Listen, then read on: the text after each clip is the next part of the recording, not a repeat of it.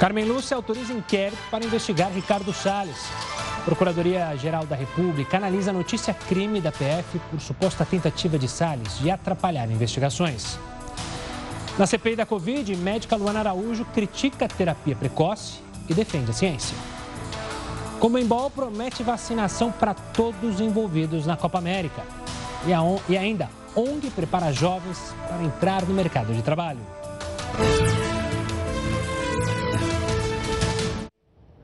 Olá, uma boa noite. Seja muito bem-vindo ao Jornal da Record News. A gente também está ao vivo lá no nosso canal no YouTube, no Facebook da Record News e para você que tem o aplicativo da Record News, também pode assistir a gente por lá. O governo de São Paulo anunciou que toda a população adulta será vacinada contra o coronavírus até outubro. O calendário foi antecipado em dois meses. Antes, a previsão era que os maiores de 18 anos estariam imunizados até dezembro. O cronograma considera a aplicação de pelo menos uma dose e leva em conta os repasses de vacinas feitos pelo Ministério da Saúde. E caso 30 milhões de doses da Coronavac compradas pelo governo de São Paulo do laboratório chinês Sinovac sejam entregues até setembro, o calendário de imunização pode ser antecipado mais uma vez. As próximas etapas do cronograma dão prioridade a pessoas com comorbidades, profissionais da educação e novas faixas etárias. No próximo sábado, haverá o dia D da vacinação, em que postos municipais estarão abertos para vacinar aqueles que perderam o prazo da segunda dose. Aquelas pessoas com mais de 28 dias que não tomaram a vacina é, do Butantan e mais de 12 semanas que não retornaram para tomar a vacina da Fiocruz, que nesse momento correspondem a 444 mil pessoas, nós iremos fazer uma grande ação apoiando os municípios. Então, é um grande dia D, onde a gente espera que a vacinação ocorra e também o registro de doses, que porventura até o momento não tenha acontecido. A previsão é ter mais de 70% da população vacinada até setembro. Ainda falando de vacinação, hoje o governador João Dória anunciou que enviou uma carta para a Comissão Europeia pedindo a inclusão da Coronavac entre as vacinas contra a Covid-19 aceitas para a entrada de turistas, especialmente brasileiros, que querem viajar para a Europa. O pedido acontece após a Organização Mundial da Saúde aprovar o uso emergencial da vacina pelo, produzida pelo Instituto Butantan em parceria com a chinesa Sinovac. Ela mesmo com o ritmo lento, a distribuição de vacinas bateu recorde no país. Mas além da falta de doses, algumas regras podem atrasar a imunização dos brasileiros. Para a gente entender essa situação, a gente conversa agora com a infectologista Raquel Stusch. Raquel, uma boa noite, obrigado pela participação aqui conosco. A gente já distribuiu, o governo federal já distribuiu mais de 100 milhões de doses de vacina. Mas elas ainda não chegaram aos braços dos brasileiros, né? A gente está ali com um pouco mais de 60 milhões de vacinados. Existe problema para você? Não há um, uma regra muito exigente, às vezes, para dar a vacinação? Isso afeta o ritmo de vacinação ou, na sua visão, isso está dentro do esperado? Uma boa noite. Olá, boa noite. É um prazer estar aqui conversando com vocês. Não, na verdade, a gente não quer vacina parada na geladeira, né? A gente quer as geladeiras sem estoque, com as vacinas todas aplicadas nos braços. O que aconteceu foi uma, talvez uma, uma, um problema de logística né, na distribuição da vacina, considerando ah, o número de pessoas que fazem parte de cada um dos grupos prioritários nos municípios. Então, tem municípios que realmente a quantidade de idosos é muito grande, então as vacinas foram até insuficientes. Outros municípios, o número de idosos ou daqueles colocados como prioritários era bem menor e eles receberam um quantitativo grande de vacina e aguardando a autorização que chegou essa semana para poder uh, caminhar na vacinação de outros grupos até. Esse, esse pode ser um aprendizado, ainda a pandemia é, ainda continua assombrando brasileiros e o mundo inteiro, mas esse aprendizado para a gente regionalizar cada vez mais o Plano Nacional de Imunização, porque essa é uma situação muito diferente de uma vacinação para gripe que a gente está acostumada. Então, flexibilizar, como você mencionou, alguns municípios têm uma população menor de comorbidade ou uma população maior. Então, regionalizar cada vez mais isso? É, na verdade, nós sabemos fazer isso, uh, nós fazemos isso até para gripe também, porque gripe a gente também vai uh, vacinando os grupos prioritários. O que aconteceu foi algum problema aí de comunicação, talvez em relação ao número de pessoas desses grupos em cada município e a distribuição das vacinas. Mas, de qualquer forma, corrigir agora né, essa defasagem né, entre a população e as doses disponíveis, ela é muito importante, porque o que nós queremos é vacinar o maior número possível de brasileiros no intervalo de tempo curto. Então, não é realmente para ficar a vacina na geladeira e, assim que possível, já elas, essas vacinas devem ser aplicadas né, em todos acima de 18 18 anos. Doutora Raquel, me corrija se eu estiver errado, mas a gente tem uma capacidade, o país, de vacinar até 2 milhões e meio de pessoas é, por dia.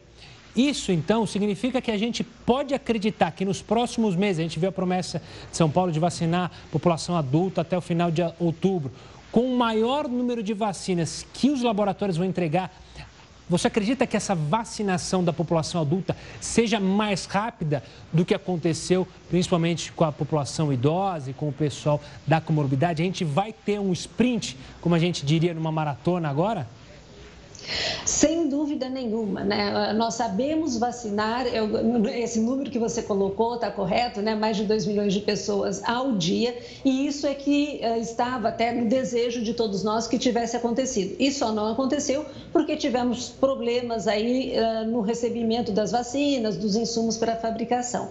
Então, assim que nós tivermos, né, ou à medida que tivermos uma produção maior de vacinas ou que cheguem mais vacinas, nós devemos finalmente alcançar alcançar essa meta né, de próximo de 2 milhões, um pouco mais de 2 milhões de pessoas vacinadas por dia, e daí sim a gente vai conseguir controlar a pandemia no nosso país. E doutora, é, na sua visão, também é preciso primeiro vacinar todo o público adulto para depois então a gente analisar aquela situação que foi muito falada algumas semanas atrás sobre uma dose de reforço, principalmente pelos idosos, pela dificuldade do sistema imunológico em reagir e manter os anticorpos? É, eu acho que neste momento a prioridade realmente é vacinar a população acima de 18 anos e talvez a gente tenha uma discussão porque a vacina da Pfizer em bula no Brasil ela pode ser feita acima de 16 anos e nós temos muitos adolescentes entre 16 e 18 anos que são imunossuprimidos e que também deveriam ser vacinados. Então acho que nós devemos sim vacinar né, esta população o quanto antes, porque nós sabemos é, que a garantia da proteção da vacinação né, é com as duas doses né, da vacina. O estudo de Serrana mostrou isso. Ah, então, quanto mais a gente acelerar e puder vacinar com as duas doses toda a nossa população, quanto antes a gente consegue retomar a nossa economia e a nossa vida próxima ao que era em 2019. Doutora, obrigado pela participação aqui conosco, falando sobre justamente a imunização no país. Um forte abraço e até uma próxima. Daqui a pouco a gente traz os números oficiais dos números de vacinados, os brasileiros que já foram vacinados com a primeira e com a segunda dose. Agora, falando de um relatório divulgado pela Organização das Nações Unidas, esse documento apontou que a pandemia acrescentou mais de 100 milhões de trabalhadores à pobreza. A pesquisa da Organização Internacional do Trabalho, uma agência da própria ONU, ainda afirma que os empregos não vão retornar ao nível pré-pandemia até 2023. Mesmo que a situação melhore no segundo semestre deste ano, a recuperação será desigual por causa da diferença entre as taxas de vacinação entre países ricos e países pobres. A previsão é que cerca de 205 milhões de pessoas ainda estejam desempregadas em 2022. Isso no mundo, tá? Muito acima dos 187 milhões de 2019. E algumas instituições financeiras terão que devolver cerca de 8 bilhões de reais aos brasileiros. A informação foi divulgada pelo Banco Central.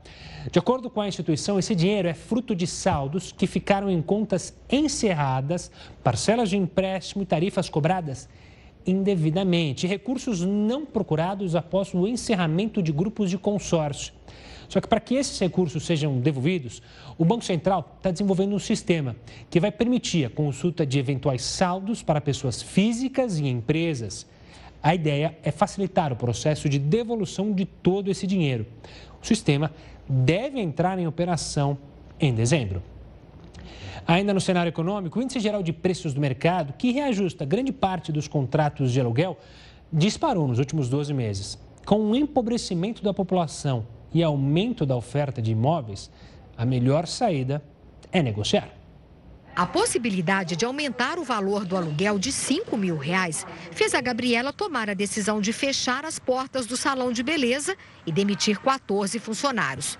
Isso só não aconteceu porque a imobiliária conseguiu negociar com o dono do imóvel a redução de 30% no valor na renovação do contrato. Desde o início da pandemia, é, né, eu procurei a imobiliária é, para uma negociação e durante todo o período nós conseguimos uma negociação que fosse bom para mim como proprietária, né?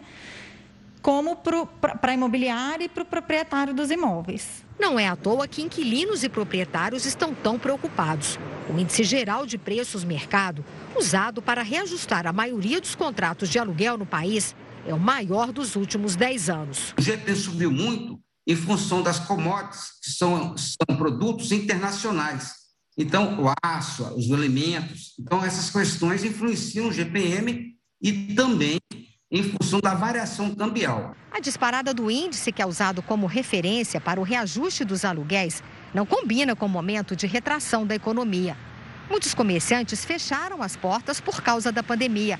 A oferta de imóveis comerciais cresceu 25%, segundo dados do mercado imobiliário. E nesse cenário, é melhor negociar do que exigir um reajuste tão alto e correr o risco de ficar com o imóvel fechado, pagando água, luz, condomínio e IPTU. O que deve prevalecer no preço dos aluguéis, além do bom senso, é o chamado preço de mercado. O valor do aluguel de imóveis semelhantes que estão disponíveis para locação. São Paulo divulgou hoje o registro da primeira pessoa infectada no estado com o chamado fungo negro. Você vai ver mais informações sobre esse assunto no próximo bloco. Continue conosco.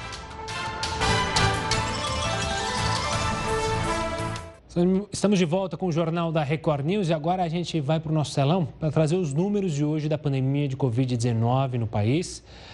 Os números são esses: 16 milhões 720 mil e 81 casos confirmados da doença em todo esse período de pandemia. 467.706 mortes e, nas últimas 24 horas, o número de 2.507 mortes de brasileiros em 24 horas. Daqui a pouco eu trago também os números da vacinação. Vamos falar do presidente Jair Bolsonaro. Hoje ele sancionou a lei que estabelece novas regras para o pagamento de pedágios em rodovias. O Heraldo falou muito sobre isso aqui conosco. Agora, a cobrança de pedágios será feita por distância percorrida por cada veículo.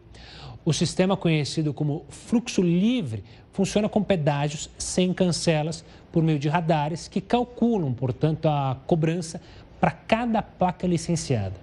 Atualmente, os pedágios cobram um valor fixo por veículo conforme a categoria, como moto, carro ou caminhão. Eu falei, Neroto, vamos chamar ele aqui porque a empresa brasileira JBS voltou a produzir depois de um ataque de hackers. A suspeita é que os invasores sejam russos. Heroto, qual a importância dessa empresa para o agronegócio brasileiro? E antes de mais nada, uma boa noite. Olá, Gustavo. Aliás, a importância dela foi no mundo político e agora no mundo econômico. Todo mundo lembra no mundo político quando um dos proprietários da JBS fez uma visitinha lá no, no porão do Palácio do Jaburu, gravou o presidente da República. Lembra disso? Não? Deu um escândalo danado. Pois é, essa JBS não estão falando. Agora eu queria falar da outra. Qual é a outra? A gente diz, olha, o Brasil é um país que exporta muito commodity. Commodity é o seguinte, é um produto que não tem valor agregado. O que é valor agregado?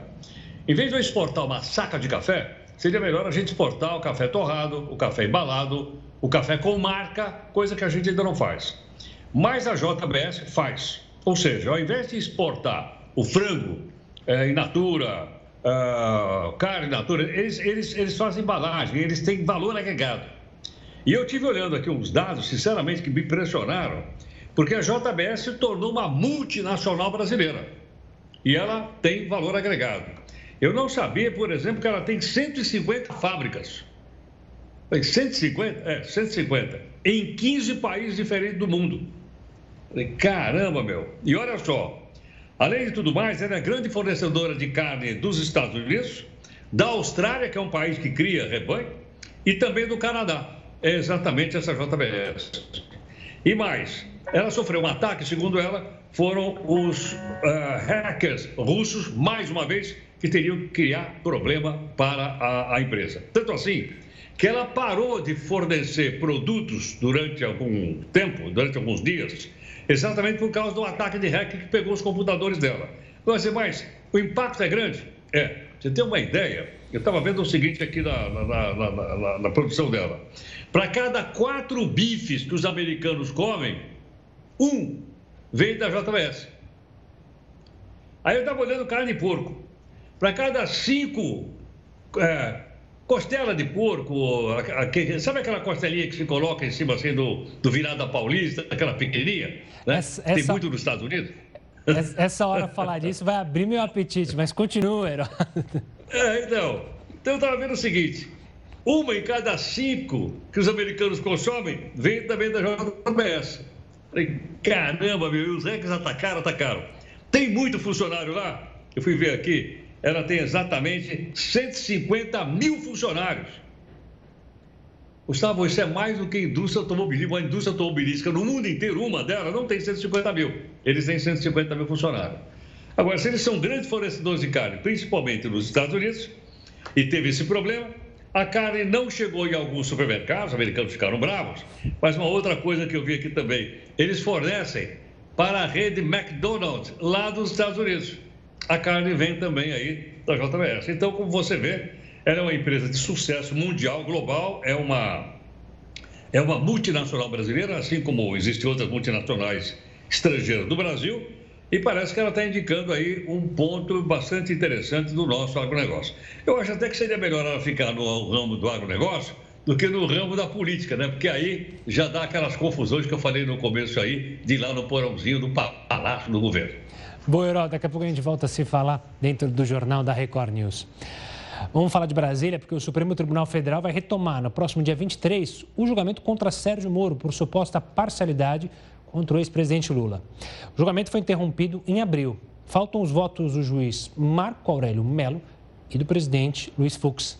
Antes da votação ser paralisada, sete votos já eram favoráveis à manutenção da decisão na segunda turma e dois contrários. A data para a retomada foi discutida para que ocorresse antes da aposentadoria do ministro Marco Aurélio. São Paulo divulgou hoje o primeiro registro de pessoa infectada no estado com o chamado fungo negro. A gente falou bastante dele aqui. O paciente é um homem na faixa dos 30 anos e se curou recentemente de uma infecção moderada de Covid-19. Ele está internado no Hospital das Clínicas, onde então fará o tratamento. O fungo negro é uma doença rara que deixa algumas manchas escuras e provoca necrose na parte infectada. Ele atinge principalmente a pele, as vias respiratórias, pulmões, boca e cérebro. Ela não é transmissível entre as pessoas. Até agora, a Índia é o país com mais casos da doença. Um ano após a morte do menino Miguel, de apenas 5 anos, a família ainda cobra justiça. Sari Corte Real, ex-patroa da mãe da criança, responde em liberdade pela acusação de abandono de incapaz com resultado de morte. A mensagem estampada na camisa resume a dor da mãe do menino Miguel. Isso que eu estou fazendo hoje é por amor a meu filho. Por amor a ele, que infelizmente eu não tenho mais aqui comigo. Miguel tinha 5 anos e morreu ao cair do nono andar deste prédio em um condomínio de luxo no centro do Recife. A mãe de Miguel trabalhava como empregada doméstica e havia descido para passear com o um cachorro. Deixou o filho sozinho com a patroa, Sari Corte Real e uma manicure. Como o menino pedia pela mãe, a patroa permitiu que ele entrasse sozinho no elevador. Nas câmeras de segurança, é possível ver que Miguel sobe até o nono andar, de onde despencou logo em seguida. A patroa foi indiciada por abandono de capaz com resultado em morte. Ela chegou a ser presa, mas pagou fiança e responde ao processo em liberdade. Na justiça, até o momento, foi realizada apenas uma audiência de instrução. Queremos justiça para o Miguel. É tudo que eu preciso e minha filha precisa. Procurada pela nossa produção, Sari Corte Real e seus advogados não quiseram falar. Em nota, lamentaram a tragédia e afirmaram que estão cumprindo todos os prazos legais do processo. O Tribunal de Justiça de Pernambuco esclareceu que, assim que terminar de ouvir as testemunhas, convocará uma nova audiência. Já pensou ir ao supermercado vestido com uma espécie de gaiola? É o que você vai ver no próximo bloco, esse jeito inusitado de se proteger contra o coronavírus. Em instantes, continue conosco. Estamos de volta para falar de turismo. Cidades como Veneza, Amsterdã e Barcelona, lá na Europa, se preparam para devolver os turistas às ruas. Mas a partir de agora, de uma forma diferente. A pandemia serviu muito para reflexão sobre um tal de turismo sustentável. Para falar sobre esse assunto, eu converso agora com o gerente executivo da FGV Projetos, André Coelho. André, obrigado pela participação aqui conosco. Antes da gente detalhar o que, que essas cidades estão fazendo, o que pode ser feito, o que seria esse termo de turismo sustentável para a gente explicar para as pessoas? Uma boa noite. Boa noite, Gustavo. Bom, turismo sustentável é quando você aproxima esse, esse setor, né, o setor de viagem, mais da sociedade. Quando você tenta um equilíbrio entre a relação do turista com a, com a cidade, com os moradores da cidade, com, com o destino ambientalmente protegido, por exemplo, com respeito à, à cultura e ao patrimônio histórico e, obviamente, com as receitas que são importantes para aquela cidade que está recebendo os visitantes. André, óbvio que o setor de turismo é sofreu demais e acendeu essa luzinha nesse período que não havia turistas, de ter um turismo mais sustentável. Estava acompanhando Veneza, os moradores hoje estão muito mais felizes em poder caminhar na cidade. Tinha a questão dos grandes navios que acabavam tumultuando ali Veneza e se fala em criar taxas. É, essa é uma tendência para os próximos é, anos, meses, quando a pandemia arrefecer de vez, um turismo mais preocupado com a cidade, com o país? Sim, é, uma das, há várias tendências que estão se aplicando nessa questão da sustentabilidade. Uma delas é essa, essa melhor, essa maior preocupação com os moradores, a maior preocupação com o patrimônio das cidades. Cidades como Veneza, às vezes Barcelona também, vinham já sofrendo bastante com o excesso até de turistas, né? E a, e a, e a falta de capacidade de controlar isso. Então, talvez a pandemia tenha trazido essa oportunidade de fazer empresas, setor público, sentarem e combinarem novas estratégias para o futuro de um turismo mais sustentável para essas cidades. A pergunta que fica para justamente quem está louco para poder viajar é: tende a ficar mais caro? O turismo sustentável é sinônimo de encarecer o preço de passagens, de estadia, criar-se taxas para ficar dentro da cidade por um período de mais de um, dois, três dias? É, do ponto de vista econômico, que é um dos pilares da questão da sustentabilidade, né, eu acho que vai haver um equilíbrio. Então, talvez se num primeiro momento o turismo é, subir um pouco o seu preço, a demanda talvez se retraia, então os preços vão ter que cair. Isso tudo vai de alguma forma se equilibrar. Talvez cidades possam dar incentivos para pessoas que fiquem mais tempo, o que na Europa é muito conhecido como staycation, agora é uma das tendências que tende a, a, se aplicar no turismo, ou seja, as pessoas, por terem oportunidade de trabalhar, por exemplo, de remotamente, podem ficar mais tempo no seu período de viagem, né? Então, é quase que, um, que uma viagem com trabalho, diversão e trabalho ao mesmo tempo. Então, talvez as cidades possam oferecer benefícios para as pessoas que fiquem mais tempo, né? Gastando recursos naquela cidade. Isso é só uma das opções que podem acontecer. A gente falou bastante do cenário no exterior, né, de cidades famosas no turismo internacional, mas é que dentro do Brasil a gente também caminha para isso ou a gente engatinha como a gente engatinha no turismo se comparado a grandes centros turísticos? Não, o Brasil o Brasil está acompanhando essa tendência. As, as, secretarias locais de turismo, os empresários, conselhos de turismo já vêm se reunindo há algum tempo, se preparando para esse retorno esse, esse modelo, essa preocupação com um turismo mais sustentável também existe no Brasil e essa preocupação com, com pessoas que fiquem mais tempo, que tenham um gasto é, mais equilibrado dentro da cidade também fazem parte do rol de preocupações dos organizadores do turismo brasileiro. Então, a tendência é que o Brasil é, também siga esses passos que, que a Europa aí já está anunciando que, que pretende implementar. Olhando ainda para o turismo é, brasileiro, a gente, como eu tinha mencionado, a gente ainda tem um potencial enorme, o país tem lugares maravilhosos, mas nunca empolgou os turistas internacionais, ou pelo menos ficou muito aquém do que poderia ser. Infelizmente, com a pandemia, isso dificulta, mas você vê espaço para o crescimento do nosso turismo é, e comprometimento, até mesmo entre as secretarias, para a gente alavancar de vez esse setor? É, eu vejo o turismo no Brasil como um copo meio cheio sempre, mas concordo com você, o Brasil tem um potencial enorme que às vezes é, não deslancha. Né? Então, eu acho que esse, esse pode, pode ter sido um momento de se sentar e de, e de se replanejar de se reestruturar a nossa, a nossa oferta turística para receber e para anunciar mais os nossos destinos turísticos no, no exterior. E, obviamente, com o reequilíbrio da economia brasileira, que deve, é, no curto e médio prazo, acontecer, mais é, é, oportunidades de voos vão surgir para o Brasil, brasileiros vão sair do, do, Brasil e também turistas estrangeiros vão ter oportunidade de conhecer e de voltar a, a viajar no Brasil.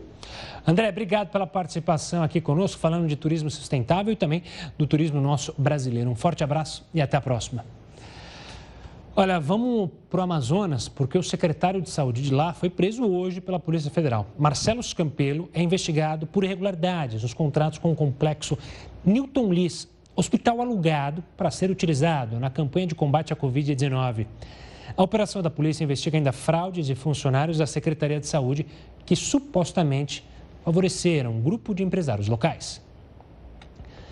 E o ministro da Defesa, general Braga Neto, informou hoje que gastou mais de um milhão de reais para produzir comprimidos de cloroquina somente no ano passado. A informação está em um documento que foi encaminhado à CPI da Covid. A produção de cloroquina foi realizada pelo Laboratório Químico Farmacêutico do Exército, que seguiu a instrução do Ministério da Defesa. Ao todo, foram fabricados mais de 3 milhões de comprimidos do medicamento. Por falar em CPI da pandemia, a comissão ouviu hoje a médica Luana Araújo. Ela foi secretária de enfrentamento à Covid, mas ficou pouco tempo, menos de uma semana, mais um pouco de uma semana lá no Ministério da Saúde, e ela falou sobre isso. A infectologista afirmou desconhecer a razão de não ter sido efetivada. Ela havia sido convidada pelo ministro Marcelo Queiroga e, depois de 10 dias, soube que não haveria nomeação. O ministro, com toda a hombridade que ele teve ao me chamar, ele, né, para fazer o convite, me chamou ao final e disse que lamentava, mas que a minha nomeação não sairia, que meu nome não teria sido aprovado. Ela se posicionou contra o tratamento precoce no caso da Covid-19. Todos nós somos absolutamente a favor de uma terapia precoce que exista. Quando ela não existe, ela não pode se tornar uma política de saúde pública. Essa é uma discussão delirante, esdrúxula, anacrônica e contraproducente. Quando eu disse que há um ano atrás nós estávamos na vanguarda da estupidez mundial, eu, infelizmente, ainda mantenho isso em vários aspectos, porque nós ainda estamos aqui discutindo uma coisa que não tem cabimento. É como se a gente estivesse escolhendo de que borda da terra plana a gente vai pular. Não tem lógica. Luana Araújo criticou a teoria de que a chamada imunidade de rebanho, pela qual a população estaria naturalmente imunizada contra a Covid-19, possa ser alcançada sem vacina. Então a gente consegue mobilizar aquelas pessoas e o sistema imunológico delas ao mesmo tempo de forma mais clara. Então, é, post... e outra, né? A gente atinge a imunidade de rebanho com a vacinação sem sofrimento. Eu não posso imputar sofrimento e morte a uma população simplesmente pensando em atingir uma imunidade de rebanho. Isso não existe. É, é Para mim é muito estranho que a gente discuta esse tipo de coisa. E defendeu a vacinação da maior parte da população o mais rápido possível para conter a pandemia. Tem uma coisa interessante, senador. As pessoas falam assim, ah, mas vacina, não, vacina não funciona, ou vacina não sei o quê.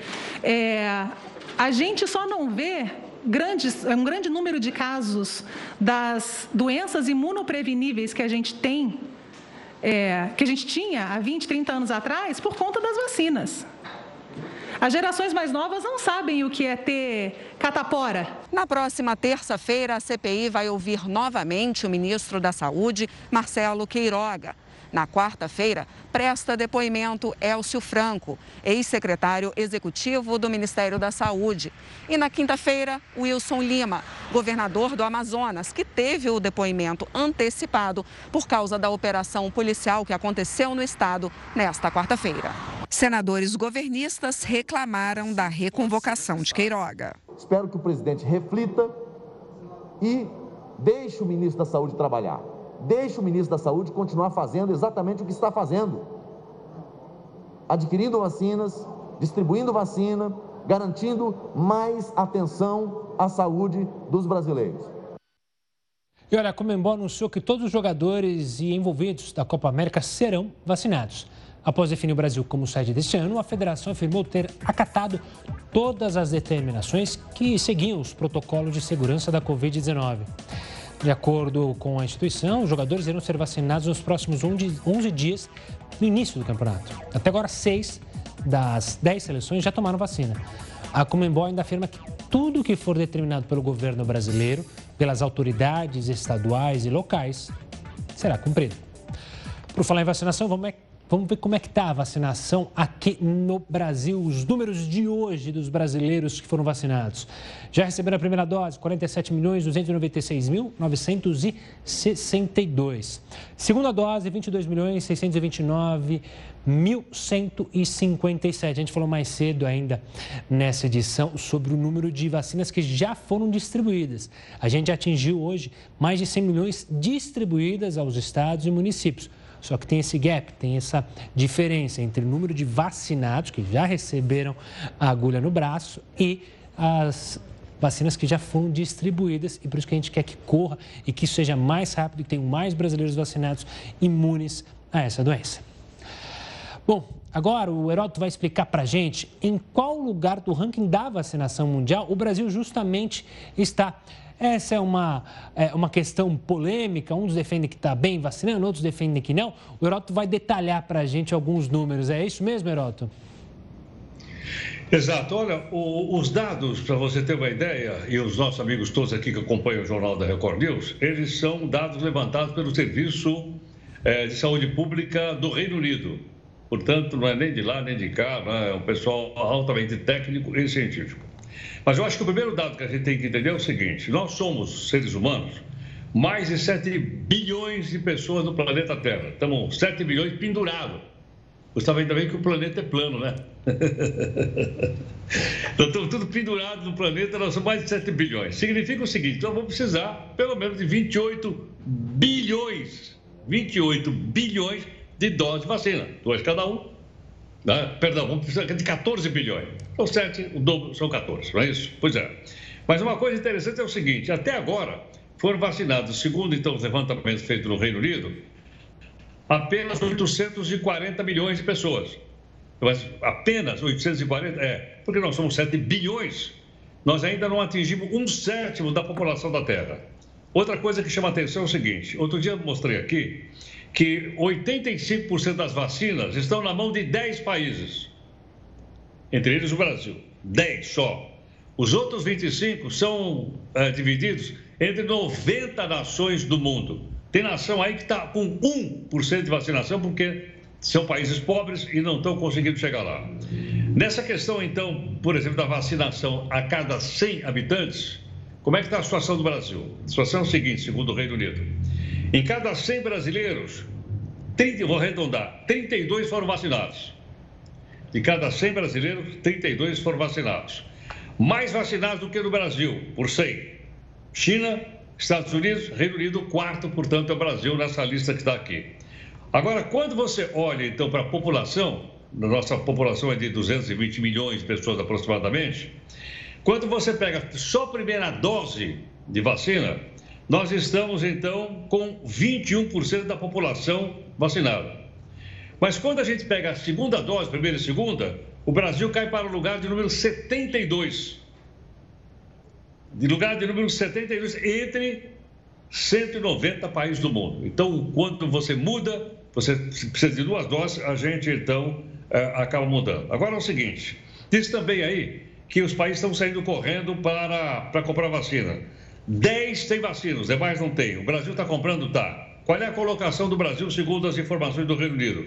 O Brasil está em sexto lugar no mundo na compra de vacina. E de todas as vacinas que estão sendo aplicadas no Brasil, Coronavac, AstraZeneca, Pfizer e tal, a maior compra que o Brasil fez até agora, somando tudo, é a compra feita da AstraZeneca.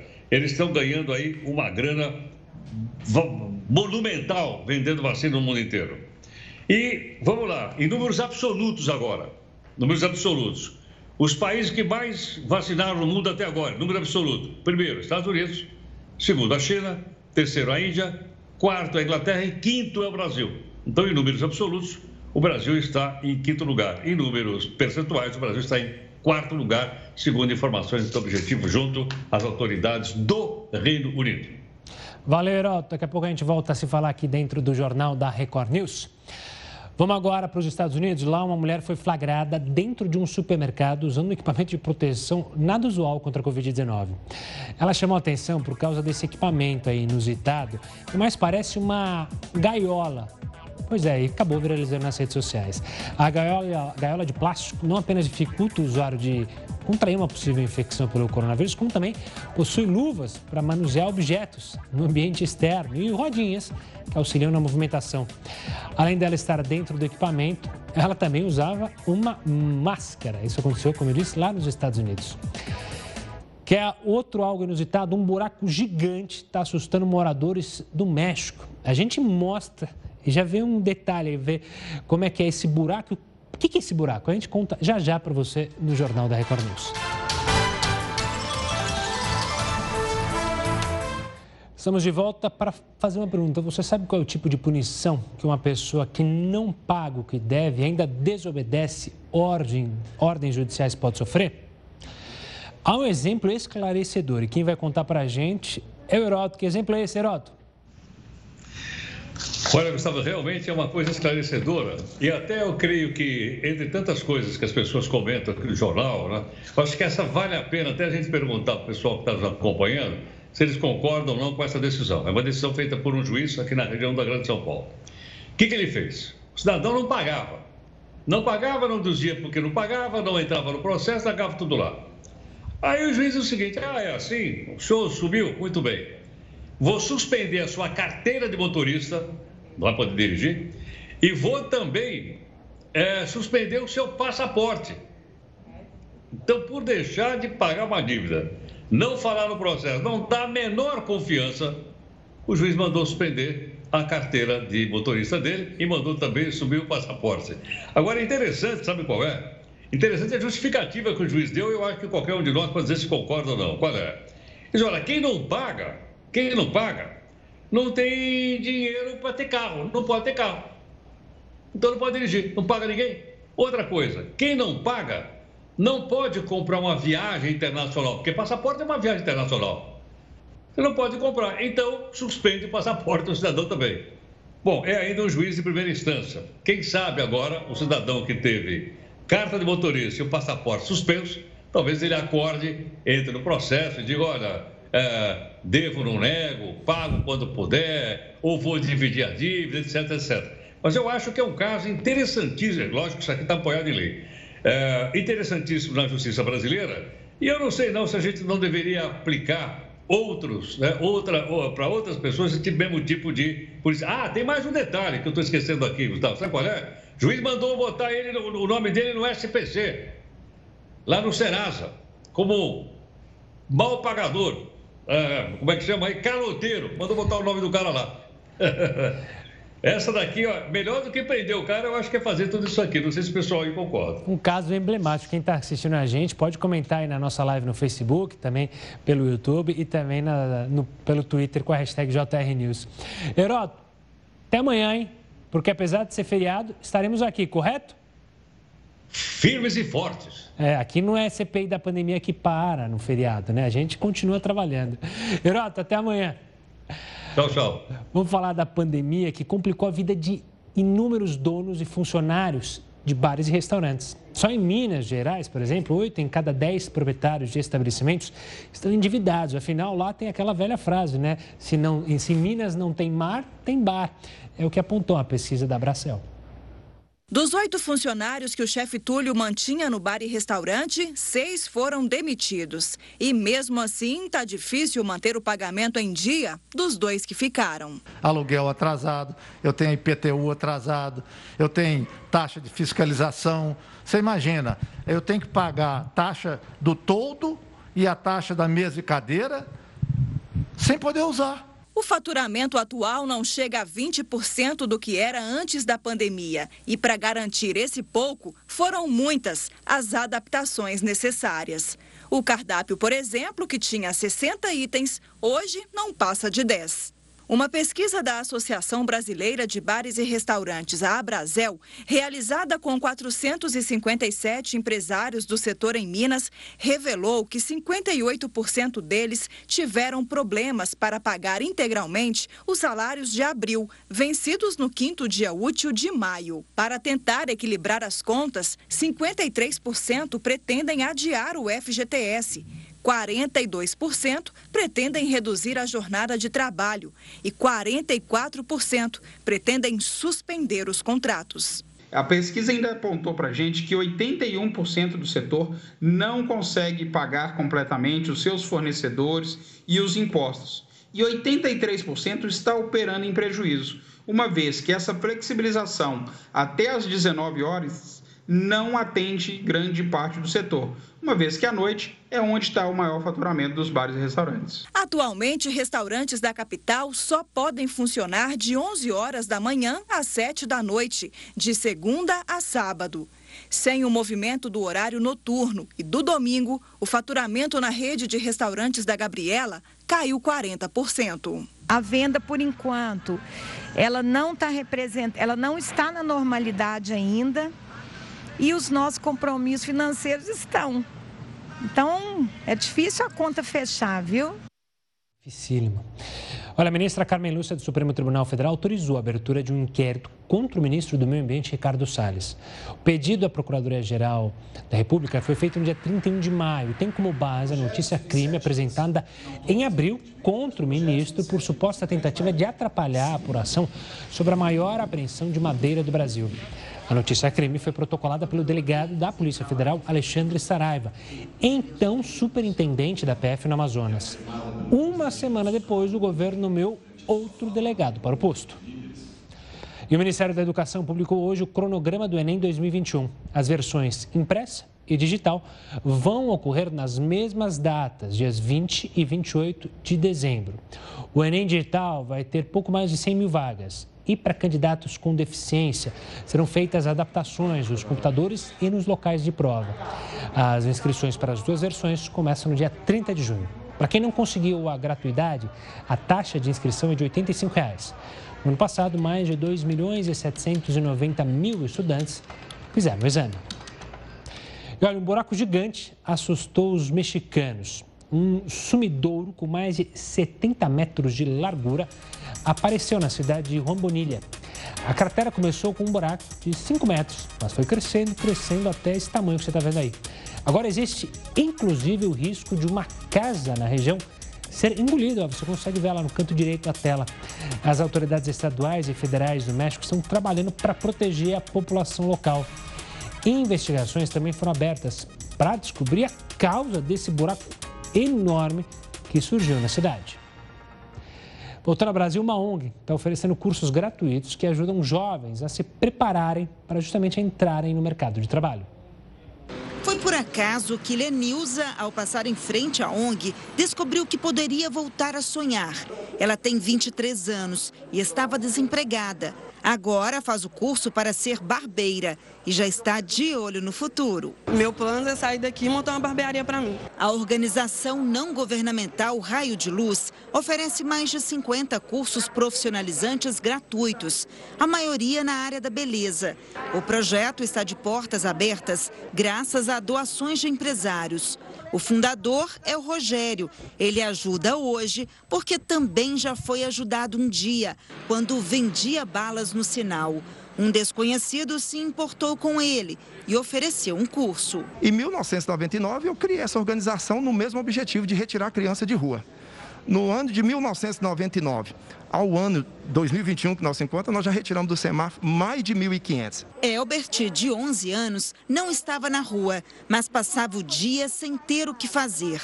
Atualmente tem compromisso de segunda a sexta-feira aqui na ONG e já tem planos para quando receber o diploma. Agora eu estou aprendendo né, a cortar o cabelo, para poder ter essa profissão, poder ajudar minha família. O meu sonho é dar uma casa grande para minha mãe. Para mim, minha mãe e meu irmão morar. Depois de formados, os menores ganham um espelho e cadeira para começar os trabalhos. Resgatar o jovem né, das ruas e se tornar um grande empreendedor, que eu, eu tenho certeza que daqui a gente já tem aluno que está indo para o exterior. Nos 21 anos de projeto, a ONG já beneficiou mais de 30 mil pessoas. Elas tiveram a vida transformada e hoje reconhecem a importância de compartilhar conhecimento, aqui mesmo no projeto. Além de ajudar quem quer ingressar no mercado de trabalho ou aprender uma nova profissão, o projeto também beneficia a comunidade carente de uma forma geral. Todos os serviços prestados pelos alunos são gratuitos. Eu amo ficar bonita. Bom, com essa reportagem super legal, a gente encerra o Jornal da Record News. Eu te vejo amanhã, apesar do feriado, você segue bem informado. Agora com News às 10 e a Manuela Caiado. Tchau, tchau.